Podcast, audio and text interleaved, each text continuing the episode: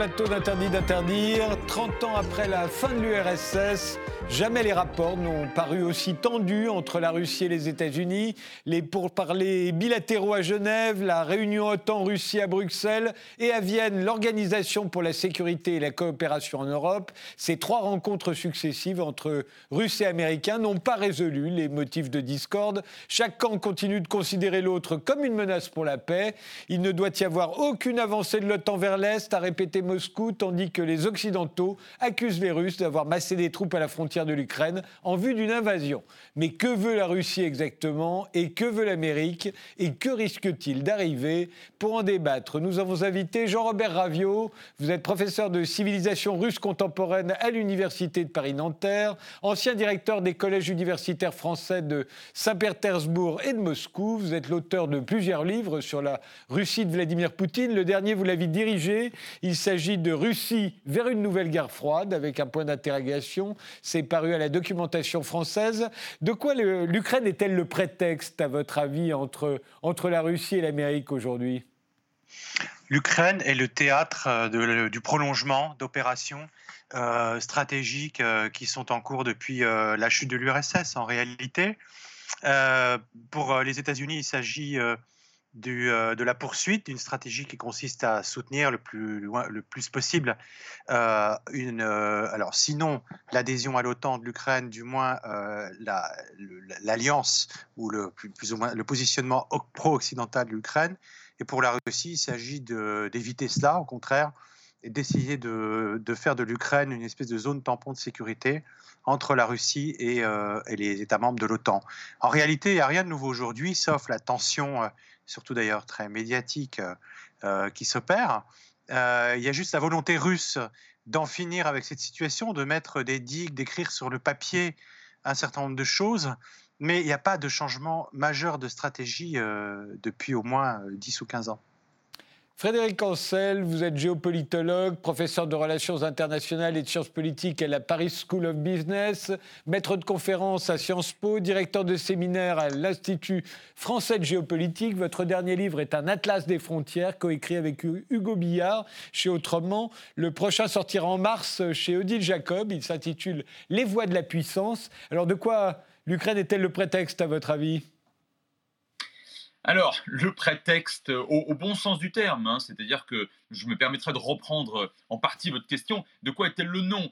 Euh, C'est effectivement celui de la rivalité, d'une rivalité qui d'ailleurs euh, se poursuit au-delà de ce qui était, euh, me semble-t-il, dans la vocation de, euh, de l'OTAN à l'époque de la guerre froide. Et c'est sur ce point, je pense, que je, que je rejoindrai mon, mon, prédécesseur.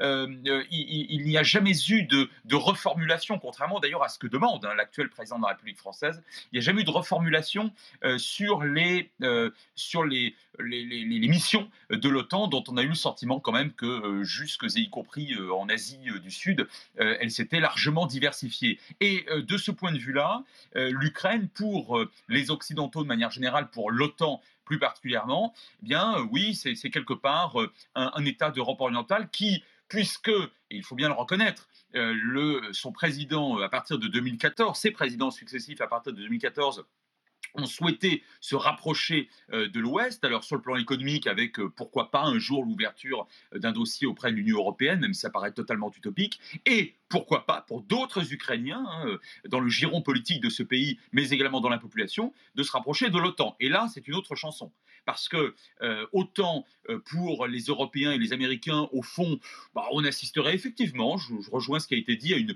poussée supplémentaire après, au fond, les pays baltes, euh, et puis qui faisaient partie de l'URSS jusqu'en 91, et puis les autres États d'Europe orientale qui faisaient partie du bloc communiste, bah, au fond, l'Ukraine, et pourquoi pas demain la Biélorussie, serait, j'allais presque dire, l'achèvement de cette poussée otanienne. Mais du côté russe, on a affaire d'un point de vue géographique, historique et dans une certaine mesure culturelle et linguistique et, euh, religieuse à quelque chose de parfaitement inacceptable. Donc là, je pense que l'Ukraine, euh, ce, sera ce sera beaucoup plus que ce qui s'est produit en, Europe orientale ces dernières euh, décennies, ce sera la clé Hein, du, euh, des, rapports entre euh, Ouest et Est. Alors attention, hein, je précise, puis je termine cette phrase, mais je, précise que quand je dis Ouest ou lorsque lorsqu'on parle des Occidentaux, il faut être prudent parce que vous savez euh, parfaitement que au sein même de l'Union européenne, il y a des positions divergentes hein, sur, euh, sur l'Ukraine et sur la Russie, d'ailleurs, sur les rapports avec la Russie de manière générale. On a d'un côté, pour faire court, la Pologne et les trois pays baltes qui sont extrêmement proactifs ou, ou intransigeants, appelons ça comme on veut, et euh, vous avez euh, des diplomaties bah, comme la française, l'allemande, l'italienne, peut-être même la britannique, qui sont quand même sur l'Ukraine beaucoup plus, beaucoup plus pondérées. Alors, euh, la Russie euh, veut-elle réellement, ou a-t-elle l'intention, ou pourrait-elle imaginer euh, aujourd'hui envahir l'Ukraine? Et après l'Ukraine, la Suède, les pays baltes, etc. Tous ceux qui aujourd'hui se sentent tellement menacés? Frédéric Ancel alors moi, je, alors je vais vous dire, je, pense qu'il il faut être extrêmement à la fois respectueux et, et, de, intéressé par les ressentis des opinions publiques, en tout cas de certaines populations. Vous venez de citer la Pologne et j'ai cité aussi les Pays-Baltes, qui ont un souvenir extrêmement cuisant, non seulement du RSS, mais de manière plus générale de, la Russie. Et en même temps, je vous dirais que je suis toujours extrêmement méfiant, euh, comme universitaire et géopolitologue, de l'instrumentalisation ou de la manipulation de ce ressenti par des pouvoirs politiques à des fins politiques. Hein. Lorsque je prends aujourd'hui l'exemple de certains États d'Europe orientale, alors en l'occurrence, tout à l'heure, j'ai évoqué à plusieurs reprises la Pologne, dont le gouvernement est ultra-nationaliste et ultra-conservateur, je me méfie beaucoup de sa propension à tenter d'aller rechercher dans l'ensemble de, de, l'Occident euh, de quoi, euh, en quelque sorte, euh, pointer le doigt sur, sur la Russie. Et de l'autre côté, c'est parfaitement valable aussi pour une Russie qui, à juste titre, est encore, pour la population, population russe, hein, je parle, est encore extraordinairement marquée euh, par un certain nombre de, de coups euh, historiques euh, durs, et le mot est très faible. Alors, c'est évidemment 41-45, mais c'est aussi finalement la guerre froide et l'effondrement de, l'URSS. Et je pense que dans un cas comme dans l'autre, il faut faire extrêmement attention hein, et rejeter toute instrumentalisation, et notamment instrumentalisation mémorielle. Et je le dis, et c'est vrai pour les deux camps, parce qu'on a vu cette instrumentalisation mémorielle euh, ces dernières années, et en particulier lors du grand raout de Jérusalem, il y a maintenant trois ans euh, de cela, où les Russes et les Polonais se sont menés une véritable guérilla, ou une guerre, appelons ça comme ça, avec un G minuscule heureusement, euh, évidemment, sur le plan politique, diplomatique, culturel, et notamment hein, mémoriel. Donc encore une fois, le, le, ressenti, les, souvenirs douloureux, la crainte, au fond, légitime euh, de population vis-à-vis de l'autre avec un A majuscule, c'est une chose, on peut en discuter, on peut en tenir, il faut en tenir compte, mais l'instrumentalisation à des fins politiques par des pouvoirs politiques, ça c'est autre chose. Alors, Jean-Robert Ravio, est-ce que la Russie aujourd'hui euh, peut concevoir d'envahir l'Ukraine? Bien sûr que non, c'est évident que non. D'ailleurs, si elle avait voulu envahir l'Ukraine, elle l'aurait fait depuis bien longtemps, étant donné qu'elle a annexé la Crimée il y a exactement sept ans, euh, que euh, dans la foulée de cette annexion, euh, la rébellion des provinces, du, enfin des républiques autoproclamées du Donbass s'est enclenchée, que la Russie les a appuyées de manière non officielle, et que s'il avait eu annexion, il y avait eu, elle se serait déroulée dans, je dirais, dans, le, dans la foulée de, cette, de, de ces opérations 2014. Euh, qu'est-ce que c'est que cette menace d'invasion russe? C'est un storytelling de l'OTAN, et comme le dit mon prédécesseur, je suis tout à fait d'accord, euh, d'un certain nombre de pays membres de l'OTAN, la Pologne, les pays baltes, qui instrumentalisent, non pas les opinions, mais les élites de ces pays, ces dirigeants qui instrumentalisent euh, cette présence russe à ses frontières, à la frontière de l'Ukraine, présence militaire accrue à, peu près 80, entre 80 et 130 km de la frontière ukrainienne pour faire pression politique euh, non seulement sur l'Ukraine, mais aussi sur l'Occident, on y reviendra sans doute.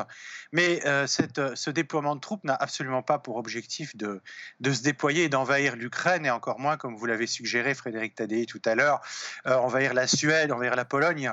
La, la, Russie n'écoute pas beaucoup Wagner et donc n'a pas du tout envie d'envahir la Pologne. C'est une blague.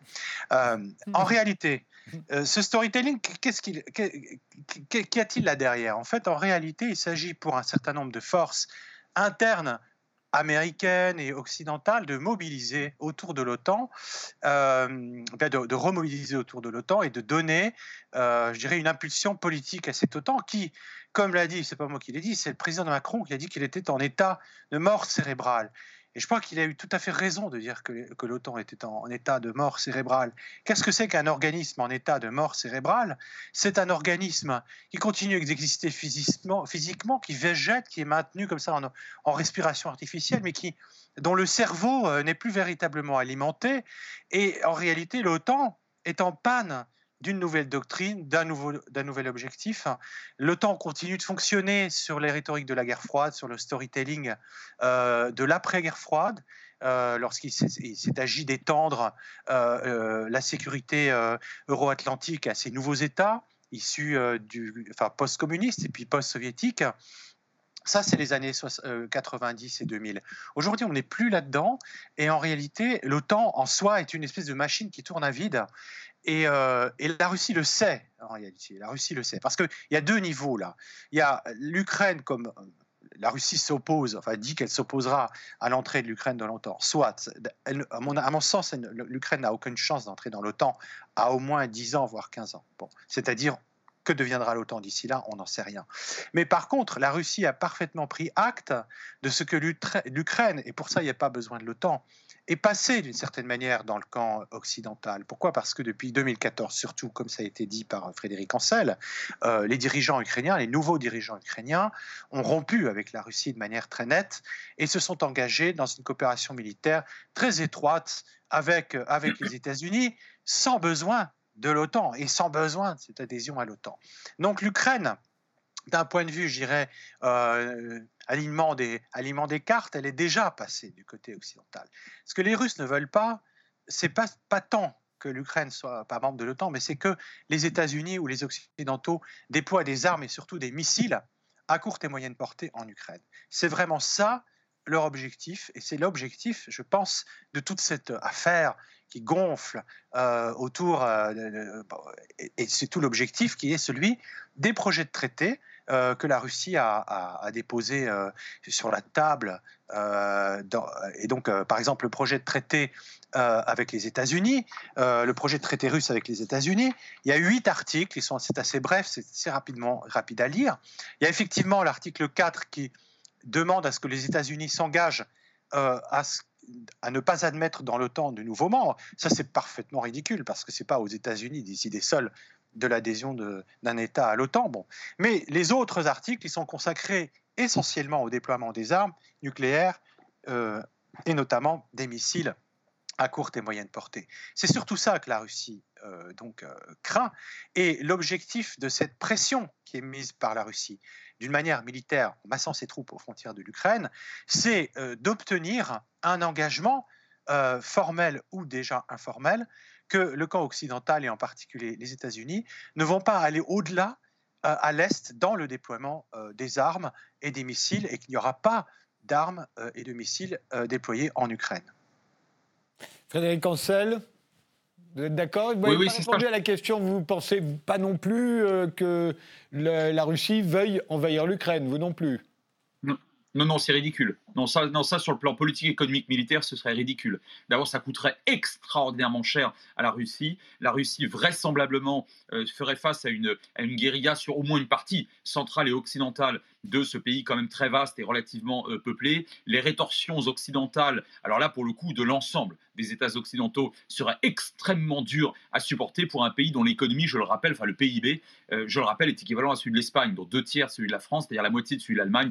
Tout, tout ça n'a pas de sens. Non, non, ça, je, pense qu'il n'y a pas à craindre cela. Je pense qu'on est effectivement sur deux lignes rouges euh, qui, ces derniers jours, lors du sommet euh, OTAN-Russie, ont été très très bien établies. C'est-à-dire que euh, les Américains, les Occidentaux refusent, et à juste titre, que la Russie leur dise euh, qui doit rentrer dans l'OTAN dans les prochains mois ou les prochaines années. Si demain le Costa Rica veut rentrer dans l'OTAN, c'est évidemment pas à la Russie de dire aux Américains, aux Français, aux Turcs, que sais-je encore, bah écoutez, non, non là franchement vous, vous, nous agressez, le Costa Rica ne rentrera pas dans l'OTAN. Tout ça évidemment est ridicule. De l'autre côté, la ligne rouge absolue, à mon sens, et ça a été très bien dit pour, euh, pour la Russie, ce serait, allez, disons les choses extrêmement, de façon extrêmement claire, une base américaine à 900 km de Moscou ça, ça n'a pas de sens. Mais je pense que même les atlantistes les plus convaincus ne peuvent pas imaginer que euh, même au sein de la population l'opinion russe défavorable à Vladimir Poutine, des gens qui ne seraient pas nationalistes, des gens qui seraient euh, très favorables à une coopération tous azimuts avec l'Occident, même ces gens-là ne peuvent pas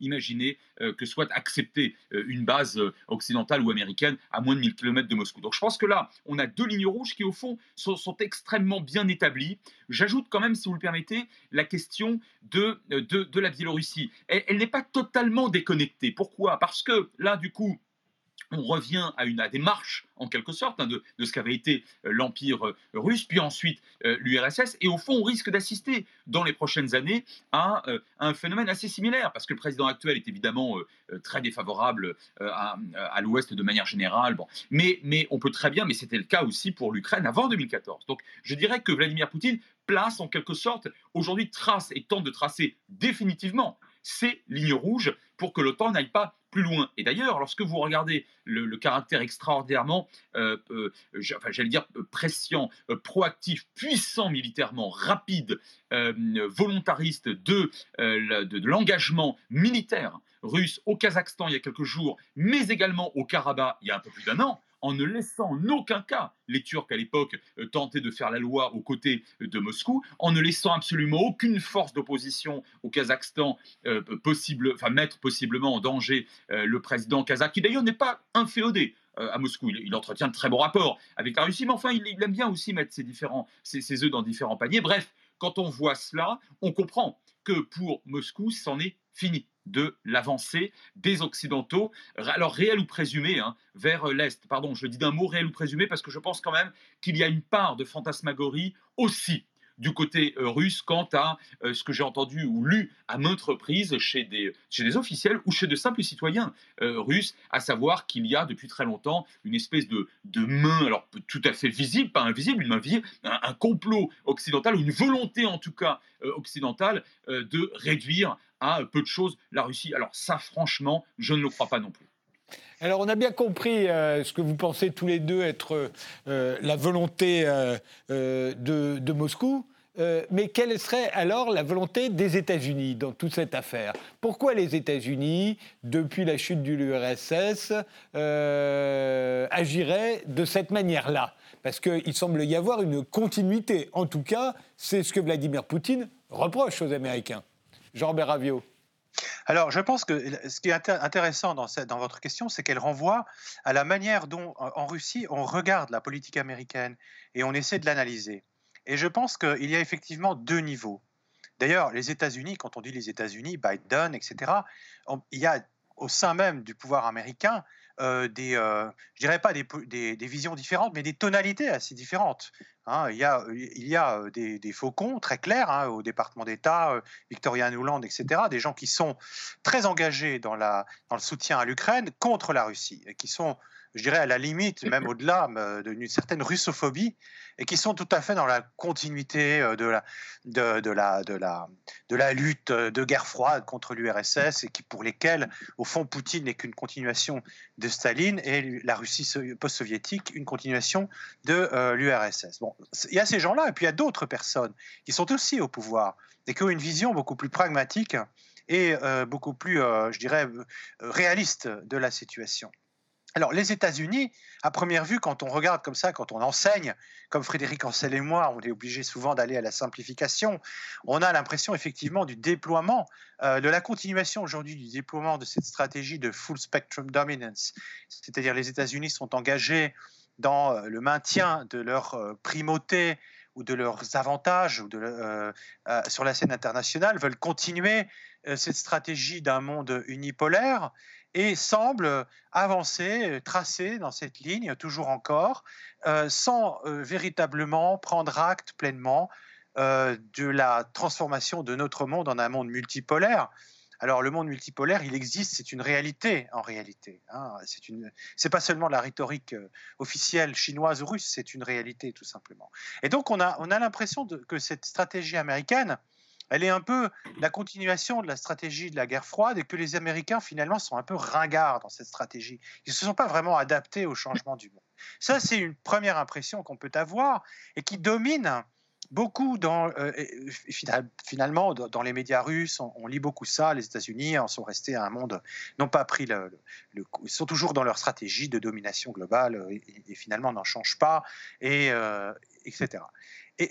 Mais en réalité, c'est peut-être ce qu'on lit dans les médias et disons l'opinion russe commune, mais lorsqu'on regarde plus attentivement les élites dirigeantes et en particulier les, réseaux d'experts, ministère des Affaires étrangères, euh, etc., on se rend compte que euh, euh, côté russe, on regarde les États-Unis de manière beaucoup plus pragmatique et on sait que les États-Unis euh, ne veulent pas euh, reconnaître la réalité d'un monde multipolaire, restent dans une certaine mesure dans cette rhétorique euh, atlantiste, libérale, démocrate, les valeurs démocratiques à l'échelle de la planète, etc. Tout ça, c'est, on a compris que tout ça était un habillage et que les États-Unis ont commencé une stratégie un peu différente, et en particulier dans, cette région, qui est une, une stratégie ultra pragmatique, qui consiste à s'appuyer euh, sur des États qu'on pourrait qualifier de clients et des États faibles, si possible, euh, qui sont euh, autant d'États,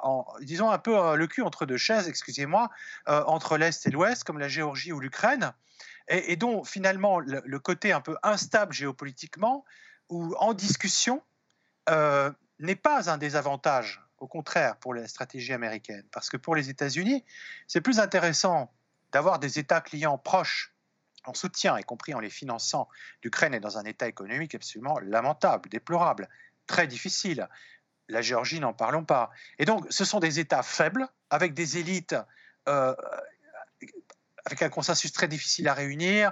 On a vu les élections en Ukraine, euh, les différentes séries d'élections, et, euh, la, la, position du président Zelensky. L'Ukraine est en doute affaiblie par ce conflit dans le Donbass. Bon, tout cela, en fait, euh, toute la politique américaine consiste à montrer, à dire une chose et à faire le contraire. On dit, les Américains disent, bon, il faut absolument sécuriser l'Ukraine, la faire entrer dans l'OTAN, éventuellement l'arrimer, lui donner euh, la sécurité, euh, la conduire vers le chemin de l'économie de marché, de la démocratie, etc. Ça, c'est le discours. La réalité, c'est qu'on pousse l'Ukraine de manière, je dirais, peut-être informelle contre la Russie pour attiser ce conflit qui affaiblit l'Ukraine et qui affaiblit euh, cet État et ses élites et sa capacité de décision, et qui garantit cette espèce d'entre-deux géopolitique euh, qui permet aux États-Unis de, et euh, disons à ceux qui ont envie de, prendre pied en Ukraine, d'avoir, d'être une épine dans le pied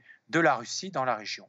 Et d'une certaine manière, je dirais voilà, ça c'est pour le côté américain, et le côté russe lui répond avec les fameux quasi-États. Et la Russie fait exactement la même chose dans l'autre sens, en embêtant, euh, si j'ose dire, l'Ukraine ou la Géorgie avec ces quasi-États qui empêchent tout, mouvement géopolitique. Les Russes soutiennent, disons de manière informelle, euh, le Donbass et les, guérillas dans le Donbass. Les Russes soutiennent les, quasi-États d'Ossétie et d'Abkhazie en, Géorgie. Ça maintient, ça affaiblit la Géorgie. Et donc ces États que sont la, Géorgie et l'Ukraine, en eux-mêmes, euh, je dirais, euh, pour eux, cette double tutelle euh, américano-russe, c'est un véritable problème et c'est véritablement là leur, talon d'Achille. C'est-à-dire que, au contraire, ce maintien de cette post-guerre froide est un véritable problème pour le développement de ces États et leur émancipation politique, économique, tout ce que vous voulez. ce, cette, lutte américano-russe, ce combat, ces petits conflits aux confins de la Russie pour de l'influence, qui tire parti de la faiblesse et qui alimente la faiblesse de ces États, qui la, eh bien, sont très très préjudiciables euh, aux Ukrainiens, aux Géorgiens et à tous les États dans le proche étranger de la Russie. Et c'est tout à fait, euh, c'est tout à fait ce qu'on n'entend jamais en réalité. Hein. On n'entend jamais parce que les élites politiques sont polarisées soit d'un côté euh, pro-russe, soit d'un côté pro-américain, que ce soit en Géorgie ou que ce soit en Ukraine. Vous avez une très très forte polarisation des opinions et des élites sur ces questions. Qui, nous, on doit être côté russe, côté américain, etc.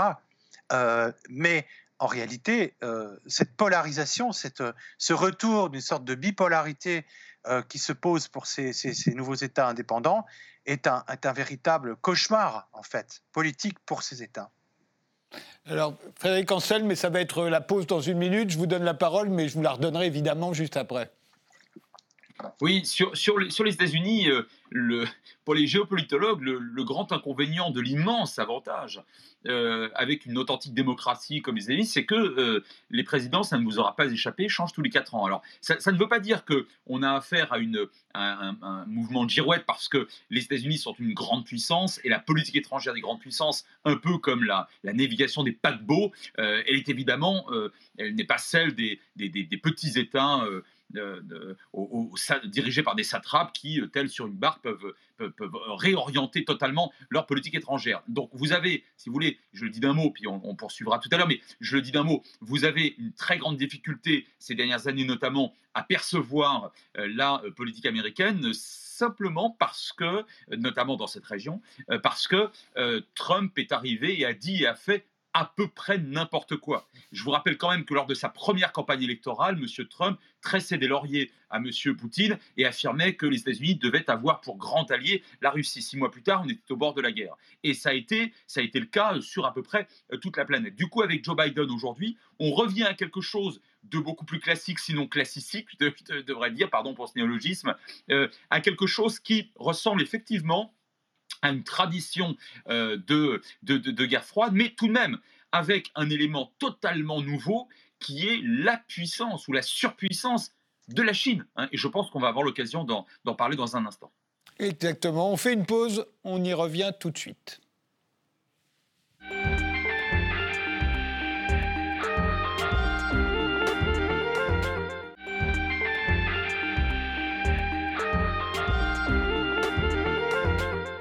On reprend euh, notre débat euh, sur les rapports entre les États-Unis et la Russie avec Jean-Robert Ravio et avec euh, Frédéric Ancel. Frédéric Ancel, vous parliez de la Chine juste avant la pause. Il y avait, du temps de la guerre froide et de l'URSS communiste, on pourrait dire une, une fatalité métaphysique qui opposait les États-Unis à la Russie à l'époque, ou du moins à, l'URSS. Euh, de même, aujourd'hui, il y aurait une fatalité physique euh, qui opposerait quasiment euh, les États-Unis à la Chine. il n'y a plus les obstacles euh, entre le communisme et le capitalisme, euh, comme euh, il pouvait exister entre l'URSS et les États-Unis, mais il y a le commerce qui les sépare inéluctablement. Mais qu'est-ce qui sépare les États-Unis et la Russie? Alors je pose toutes ces questions à Frédéric Ancel, mais il a disparu entre-temps. Il y a eu un bug et je me retrouve face à Jean-Robert Ravio, donc c'est à vous que je la pose. on comprend bien ce qui oppose les États-Unis à la Chine, comme on comprenait autrefois ce qui opposait les États-Unis à l'URSS, mais qu'est-ce qui pousse les États-Unis contre la Russie? Alors, je vais répondre très brièvement et dès que Frédéric Ancel réapparaîtra, je lui donnerai la parole. Euh, pas de problème. Euh, qu'est-ce qui oppose euh, les États-Unis à la Russie? Pourquoi les États-Unis ont-ils poussé la Russie dans ses retranchements après la chute de l'URSS Alors, la réponse, elle est très intéressante parce qu'il n'y a pas enfin, il y, a plusieurs réponses. Euh, je dirais que les États-Unis sont prisonniers, euh, comme tout un tas d'autres pays, et, la Russie l'est aussi d'une certaine manière, à, enfin, de manière symétrique, sont prisonniers de la guerre froide et, des, conditions dans lesquelles la guerre froide s'est terminée. Et c'est très intéressant de voir euh, aujourd'hui, 30 ans après, de revenir sur ces événements, de revenir sur les, les jalons qui ont été posés pendant la chute de l'URSS, pendant la chute du bloc, euh, en même temps, on a tendance à se focaliser sur un certain nombre d'événements. C'est une période pendant laquelle 89-91 s'est passé euh, un véritable bouleversement géopolitique dont on n'a pas encore mesuré toutes les conséquences et dont, on regarde aujourd'hui avec les archives qui s'ouvrent, etc. Et dont on comprend avec le recul historique aussi à quel point tout, tout ça était extrêmement complexe, quel a été le jeu de Washington, de Berlin, de l'Allemagne, de Bonn, de Berlin, de Moscou, etc. Alors, euh, qu'est-ce qui pousse les États-Unis contre la Russie aujourd'hui? Je dirais que euh, un peu la Chine, euh, à vrai dire. Le monde s'est reconfiguré, les États-Unis ont pris conscience, pas dans leur rhétorique, leur rhétorique est toujours assez unipolaire, les États-Unis comme leader du monde, etc. Mais ça, c'est la rhétorique. Dans la réalité, les États-Unis ont bien compris que la Chine était devenue le principal rival géopolitique des États-Unis à l'échelle de la planète. Et la Russie, en fait, euh, qui n'est pas aligné, qui ne s'est jamais aligné sur les positions occidentales et dont l'alignement n'a jamais été même espéré par les États-Unis. Je pense que les États-Unis ont suffisamment, enfin les Américains, euh, les dirigeants américains ont suffisamment de réalisme pour comprendre qu'avec 17 millions de kilomètres carrés et un nombre un peu supérieur de têtes de missiles nucléaires à eux-mêmes sur leur territoire, les Russes n'allaient pas euh, jamais s'aligner euh, sur, sur eux, sur leur politique. Donc à partir du moment où la Russie ne peut pas entrer dans le bloc occidental, elle est forcément euh, destiné à être un rival. Et cette rivalité, je dirais l'apparition de Poutine et puis sa rhétorique et, le mieux-être de la Russie avec, euh, dans les années 2000, euh, le, le, regain d'une certaine puissance économique et politique. Tout est relatif, mais quand même, par rapport à la Russie des, années 90, c'est quand même assez considérable. Tout ça fait que les États-Unis ont considéré que la Russie ne pouvait pas être tout simplement gagnée à la cause ne pouvait pas être, par exemple, c'était impossible d'imaginer que la Russie entre dans l'OTAN, par exemple, ou, soit alignée sur les États-Unis. Elle ne pourra pas s'aligner, donc elle sera forcément un rival, et il n'y a pas de place dans, ce, dans, cette configuration intellectuelle américaine autre que celle de rival, ennemi ou allié aligné. Alors, Frédéric Ancel, euh, j'étais en train de vous poser la question quand vous êtes volatilisé. Euh, euh, je disais, on comprend bien ce qui oppose les États-Unis à la Chine aujourd'hui, comme on comprenait très bien ce qui opposait les États-Unis à l'URSS hier. Mais qu'est-ce qui oppose, qu'est-ce qui pousse les Américains contre la Russie aujourd'hui? Oui, ce n'était pas du tout faute de vouloir vous répondre. C'est un, un, problème strictement technique. Écoutez, je, je, pense que. Alors, je, euh, restons sur, sur, sur M. Euh, Biden, parce que, euh, oh, je le disais tout à l'heure, avec Trump, très, très franchement, il était extraordinairement difficile de suivre une, véritable cohérence. C'était vrai d'ailleurs avec la Russie, c'était assez vrai dans sur d'autres théâtres d'opérations diplomatiques, économiques ou, ou, militaires. là, on a le retour à un credo américain qui, me semble-t-il, est le suivant. On va pouvoir juguler à la fois la Russie dont on pense, effectivement, je rejoins ce qui a été dit, en tout cas à tort ou à raison, euh, qu'elle va tenter de nous mettre des bâtons dans les roues un petit peu partout, qu'elle va être euh, une rivale dans l'Arctique, n'oublions pas l'Arctique, très très important, euh, dans, dans, les, dans les technologies du futur peut-être aussi, en Asie centrale, hein. et en même temps, la Chine. Ce qui vient d'être dit par Jean-Robert est très intéressant. Aujourd'hui, dit-il, les élites américaines ont quand même compris que la principale rivale, c'était la Chine. Oui, c'est vrai. Et d'ailleurs, il faut remonter à l'un des rares propos à peu près intelligent de George Bush fils à l'époque, hein, euh, qui avait considéré à la fin de son deuxième mandat que euh, l'adversaire stratégique, hein, c'est le mot qu'il avait employé, l'adversaire stratégique des États-Unis, dorénavant c'était la Chine. C'est intéressant, parce que là on est euh, avant même Barack Obama et ses deux mandats. néanmoins, je pense que cette explication est insuffisante, parce que sinon, comment comprendre avec une Chine tellement puissante qui affirme vouloir être non seulement la rivale, non seulement la rivale, mais qui affirme vouloir, en 2049, pour le centième anniversaire de la, proclamation par Mao de la République populaire, la première puissance mondiale, ce que ne proclame pas, à ma connaissance, le euh, Moscou ni aucune autre puissance euh, au monde. Euh, en principe, les Américains devraient aujourd'hui, me semble-t-il, ce serait peut-être plus cohérent, jouer d'un effet de bascule en quelque sorte hein, avec la Russie face à la Chine. C'est d'autant plus vrai que euh, sur, les, sur le plan démographique, la Russie vit une véritable catastrophe, et pas seulement en Sibérie, mais notamment en Sibérie. Et il est à peu près évident que dans quelques années, quelques décennies, au regard de la progression phénoménale du rapport de force chinois, eh bien les Chinois autant, euh, autant remettent-ils, avec raison d'ailleurs, euh, en cause les traités inégaux des années, euh, enfin de, ce fameux siècle d'humiliation comme ils l'appellent, hein, milieu, fin 19e jusqu'au début 20e, autant ils risquent de le faire un jour aussi avec la Sibérie. Alors ça, c'est une autre question. Donc si vous voulez, je, finis de vous répondre sur les États-Unis. On a aujourd'hui une partie de l'opinion et des élites, j'allais presque dire les plus, les plus conservatrices, même si elles sont démocrates, hein, à la droite du Parti démocrate en matière d'affaires étrangères, on a été souvent assez conservateur, voire assez interventionniste. Hein. Donc, euh, considère que, au fond, on peut très bien faire face, alors peut-être de nature différente, mais en tout cas faire face aux deux grandes puissances, cette grande puissance pauvre qu'est la Russie et cette nouvelle grande puissance riche qu'est euh, la Chine, d'où d'ailleurs D'où d'ailleurs la nécessité pour un président américain aujourd'hui de, euh, de, de, réhabiliter en quelque sorte l'OTAN que voulait abandonner son prédécesseur. Mais qui dit réhabiliter l'OTAN dit accepter euh, toutes les lubies de M. Erdogan euh, en Turquie et dit bah, euh, je ne veux pas voir une tête qui dépasse face à, à, la Russie.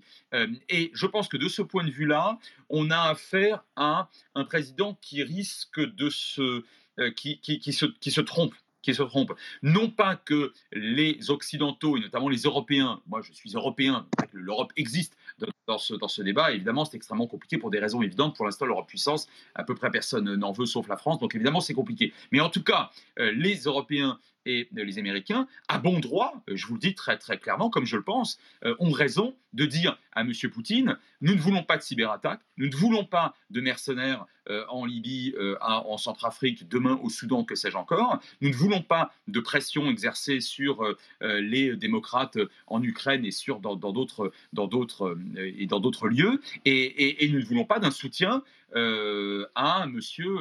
Euh, euh, Loukachenko qui, en Biélorussie, euh, utilise l'épée de Damoclès de l'immigration contre nous. En revanche, je pense que les Européens, et notamment les Français, seraient bien inspirés de dire à nos amis et nos alliés américains, il y a des choses qu'on peut demander, mais on ne peut pas tout exiger. Et on peut demander ces choses en échange ou en contrepartie de, de concessions que, bah, en face, on aimerait bien nous voir, euh, euh, accepter et, concéder. Et je le dis d'un mot, je pense qu'entre la Russie et euh, l'Europe et l'Occident, sans doute de manière générale aujourd'hui, il devrait se dégager une coopération, alors peut-être pas fondée sur l'amour fou, vous savez, en géopolitique, ça existe assez rarement, en tout cas, une conjonction d'intérêts, peut-être économiques, peut-être gaziers notamment, on voit bien que ça se fait parfaitement avec l'Allemagne, comme depuis d'ailleurs un siècle, face à la puissance qui, demain, cherchera de toute façon, mais elle le proclame, elle le dit elle-même,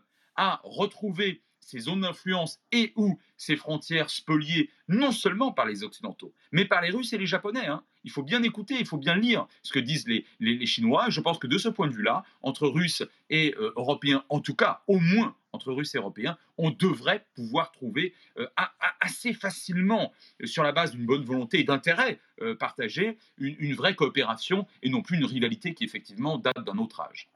Jean-Robert Ravio, vous êtes d'accord? Absolument. Et je rajouterais même, pour, euh, en glissant euh, naturellement vers ce qui vient de, ce qui vient d'être dit, qu'à Moscou, euh, dans les cercles officiels, Poutine et Lavrov, etc., on voit les choses de cette manière exactement. la Russie comme une sorte de pivot, qui peut être une puissance pivot entre la Chine et le monde occidental. Ça, je pense que là, je vais, revenir là-dessus très brièvement. Il y, a, pas mal de, de, pas seulement politique, mais aussi géopolitique. et, et que veulent les Russes, au fond, avec cette pression sur l'Ukraine, avec ces demandes de traités, avec ces propositions de traités Ils veulent négocier, ils veulent parler, ils veulent être reconnus en tant qu'une puissance euh, importante et incontournable en Eurasie par les Européens et par les Américains.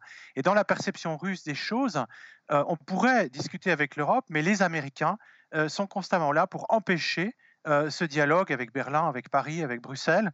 les États-Unis cherchent toujours à empêcher l'Europe à être une, voix, à avoir une, capacité d'exprimer sa, propre, voix, ses propres intérêts. évidemment, le partenariat entre Moscou et l'Europe, c'est quoi dans l'esprit de Moscou? C'est évidemment un partenariat énergétique, un partenariat stratégique et un dialogue politique permanent. Pour l'instant, effectivement, euh, ce qu'on constate, c'est que ce dialogue est rompu.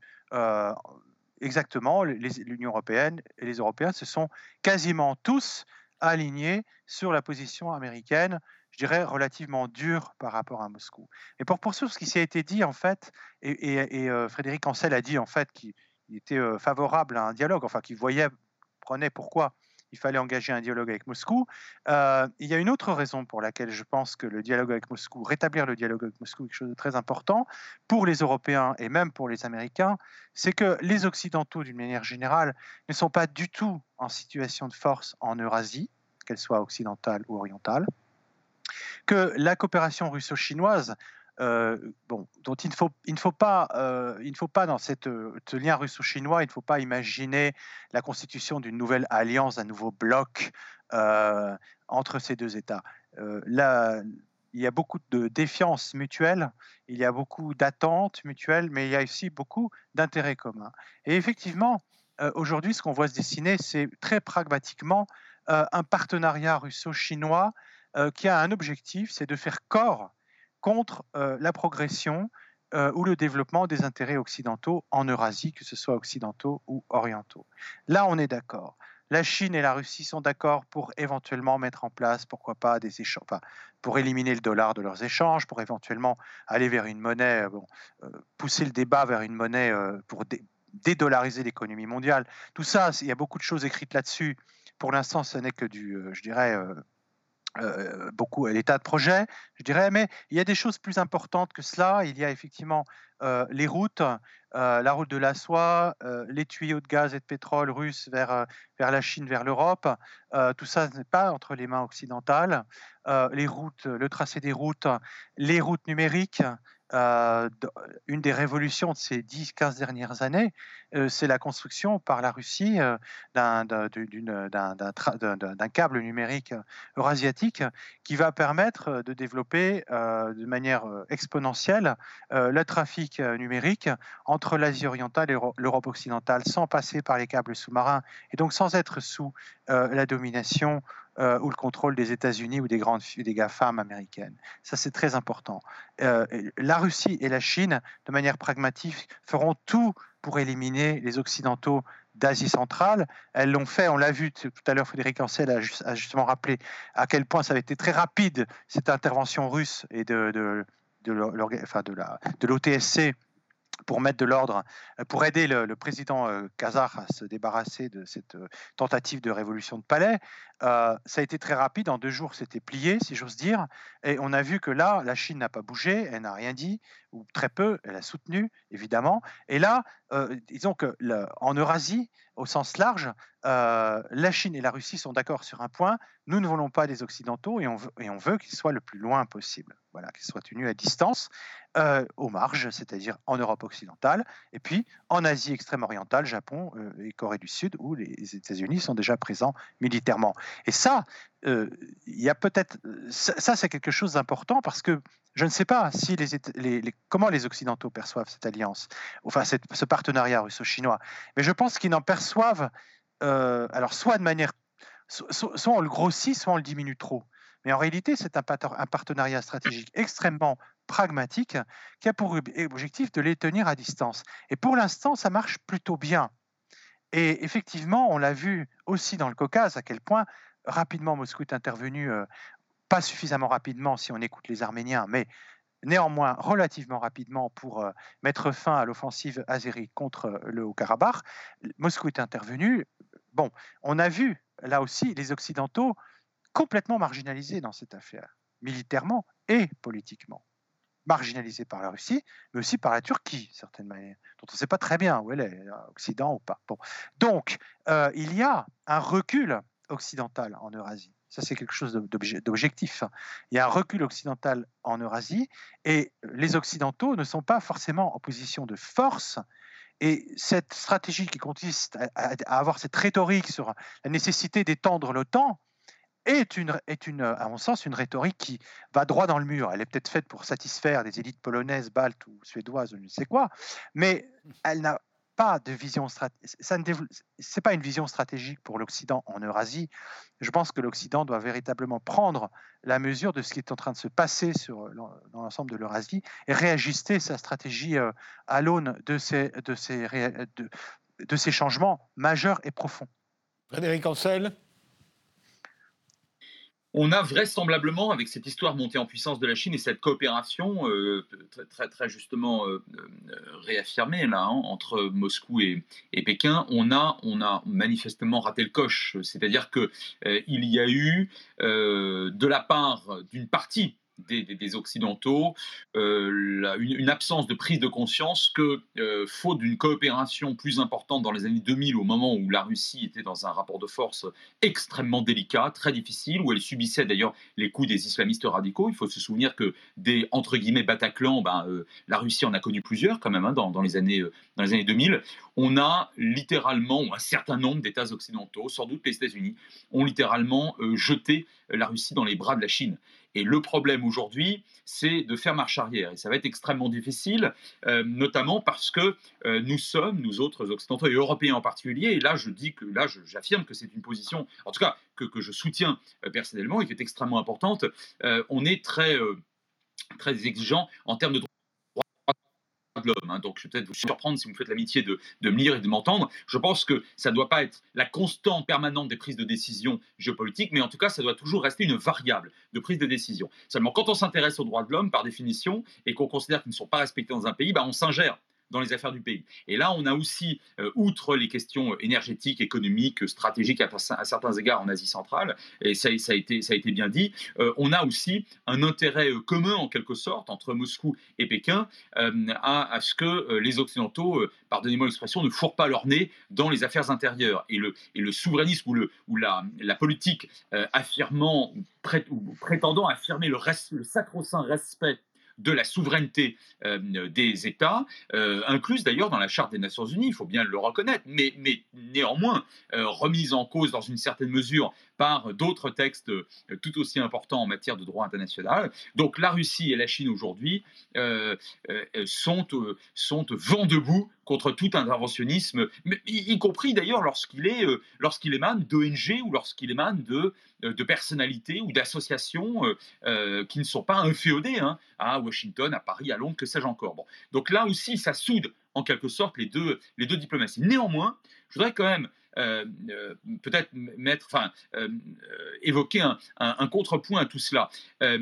Face à ce qui apparaît notamment en Asie et dans l'Indo-Pacifique à une nouvelle coopération, sinon une alliance, une coopération entre deux titans très, très, par définition, extrêmement importants, bah, vous avez un certain nombre de pays qui, par peur, se sont, eux, rapprochés des États-Unis et qui voient ça comme une espèce de prise de guerre. Alors, prenez le cas, pour le coup, d'un autre titan nucléarisé qui est l'Inde. Mmh. L'Inde, dès 2005, orpheline de l'URSS, dont elle n'était pas alliée, mais enfin en tout cas euh, proche euh, parmi les, non-alignés, bon, euh, très très très économiquement et diplomatiquement assez proche de Moscou jusqu'à la fin, eh bien l'Inde dès 2005, et, et, on le voit ces dernières années de manière spectaculaire, s'est rapprochée des États-Unis, notamment par peur Hein, de la montée en puissance de la Chine, mais aussi de cette coopération nouvelle entre Moscou et, Pékin. Regardez à quel point le Japon, euh, qui, euh, dont on pouvait penser euh, sous Shinzo Abe dans les années, dans les années 2010, qu'il allait chercher à, à retrouver une forme d'indépendance stratégique, en réalité reste plus que jamais du côté américain. Regardez ce qui s'est passé il y a encore quelques semaines, quelques mois, au détriment d'ailleurs de la France, avec l'Australie. Regardez ce qui se passe avec des pays qui pourtant ne sont pas soupçonnables de détester le communisme, comme le Vietnam, qui, euh, tout en participant aux travaux économiques et commerciaux de l'ASEAN euh, ou du groupe de Shanghai, euh, sont quand même extrêmement méfiants hein, de cette montée en puissance. Donc je vous dirais que on a malgré tout une, une, forme de une forme de d'équilibre qui est en train de se de, de, s'opérer en, en, Asie. Je ne pense pas en revanche que ce soit le cas en Méditerranée et en Afrique. Et pour vous le dire très très simplement, en Méditerranée, lorsque euh, les euh, Américains aujourd'hui se plaignent de la, euh, de la surpuissance et de l'omnipotence et de l'omniprésence russe en Russie aux côtés de, Bachar el-Assad, eh bien, ils ont raison et ils ont tort. Je veux dire par là que la Russie, elle a été forte des faiblesses occidentales aussi. Autrement dit, on peut se plaindre euh, de euh, l'interventionnisme euh, russe en Syrie, hein, du fait qu'aujourd'hui en Syrie et dans une partie du Proche-Orient, bah, on ne puisse plus faire grand-chose sans l'aval de euh, Moscou. Alors évidemment, le Caucase, a été très bien évoqué, mais ça, ça le Caucase, c'était vraiment l'étranger proche. on ne pouvait pas faire grand-chose. Mais sur la Syrie, on aurait pu. Ben, je me permets de vous rappeler, mais vous le savez, et vos téléspectateurs aussi, qu'en 2013, Barack Obama s'est assis sur sa propre ligne rouge, hein, qu'il avait établie un an auparavant, au cas où Assad réutiliserait du gaz de combat. Bon, ben, ce criminel contre l'humanité, c'est comme ça que je veux bien euh, le, le qualifier, et je ne suis pas le seul, à réutiliser du gaz de combat contre sa population, et M. Obama n'a rien fait du tout. Et c'est seulement après cette reculade américaine seulement après que, les, que la Russie a dépêché des chasseurs bombardiers pour bah, finalement pour faire la décision, puisque finalement Assad est toujours au pouvoir, certes sur un, charnier, sur un ruine, mais toujours au pouvoir. Donc si vous voulez, là, aussi, on a une espèce de une, espèce d'incohérence qui effectivement peut se, peut, peut se, constater dans la politique américaine de ces dernières années, ces dix dernières années. Mais encore une fois, je pense que les Européens, du moins une partie des Européens, seraient très très bien inspirés, à la fois face à des menées qu'ils n'aiment pas de M. Poutine, mais face aussi à une, politique euh, qui est parfois peut-être trop intransigeante de la part de, de Washington, euh, euh, prendre leur destin en main. Alors je sais que c'est un autre débat, mais si je peux me permettre, je le dis d'un mot, et je sais qu'en ce moment ça fait sourire, surtout après l'affaire des sous-marins australiens, que la France ne vendra pas à l'Australie, et au regard de la politique de M. Johnson à Londres, je suis de ceux qui considèrent que demain, une Europe puissance pourrait, j'allais dire, indépendamment ou en coopération d'une Europe économique, euh, celle du traité de Rome, l'Union européenne en quelque sorte. Bon, à côté de cela, hein, pas en opposition, mais à côté, une Europe de la puissance, une Europe de la défense, une Europe euh, assez strictement géopolitique, à laquelle appelle d'ailleurs euh, depuis des années maintenant, entre autres, Jean-Yves Le Drian, autour de Paris et de Londres, pourrait parfaitement peser d'un certain poids. Et je le dis, je sais que ça fait sourire beaucoup de gens, mais, mais vous savez, les promesses de M. Johnson euh, aux, Britanniques, il ne pourra pas les tenir sur le plan économique, politique et stratégique, en tout cas on le voit déjà. La relation spéciale avec les États-Unis, en réalité, elle n'existe plus entre Londres et Washington. Euh, c'était vrai déjà avec euh, Obama, déjà le premier mandat d'Obama. Et le, processus de Lancaster House, comme on l'appelle, hein, signé en 2010, entre, de mutualisation d'un certain nombre d'armements entre la France et la Grande-Bretagne, bah, ça continue à marcher. Et je vous dirais que de ce point de vue-là, il y a peut-être quelque chose euh, à, envisager qui ne serait sans doute d'ailleurs pas vu comme nécessairement négatif à, euh, Moscou, où on craint surtout euh, une politique effectivement américaine fondée sur les aspirations polonaises ou baltes. Alors, réponse de Jean-Robert Ravio, sachant que. Pas, surtout. Vous l'avez dit, les États-Unis ont du mal à supporter une autre, une puissance rivale. Alors, ni la Chine, ni la Russie. Alors imaginez si en plus il y avait l'Europe. Il reste euh, une minute. C'est ça. Alors écoutez, je pense que pour répondre sur le, point des droits de l'homme, effectivement, la politique occidentale euh, prenant appui sur les valeurs, euh, enfin sur les droits de l'homme, c'est une vieille politique, c'est une politique d'ingérence. le problème de cette politique pour la Russie, pour la Chine et aussi pour beaucoup d'autres pays et d'autres, je dirais, personnes, c'est que c'est une politique qui a bien souvent justifié l'ingérence militaire pure, c'est-à-dire qu'on prend appui sur des, des, des arguments de droits de l'homme pour, pour, faire une, pour faire des interventions qui n'ont pas, absolument pas pour but d'améliorer la situation des droits de l'homme dans le pays, je peux, par exemple l'Irak. Bon. Et puis d'autre part, il y a le problème des doubles standards. Et là, je finirai là-dessus. C'est très important de constater aujourd'hui que la Russie dans les médias occidentaux et dans les discours occidentaux est mise à l'index pour de nombreuses violations de droits de l'homme ou de valeurs démocratiques qui sont réelles, tout à fait réel.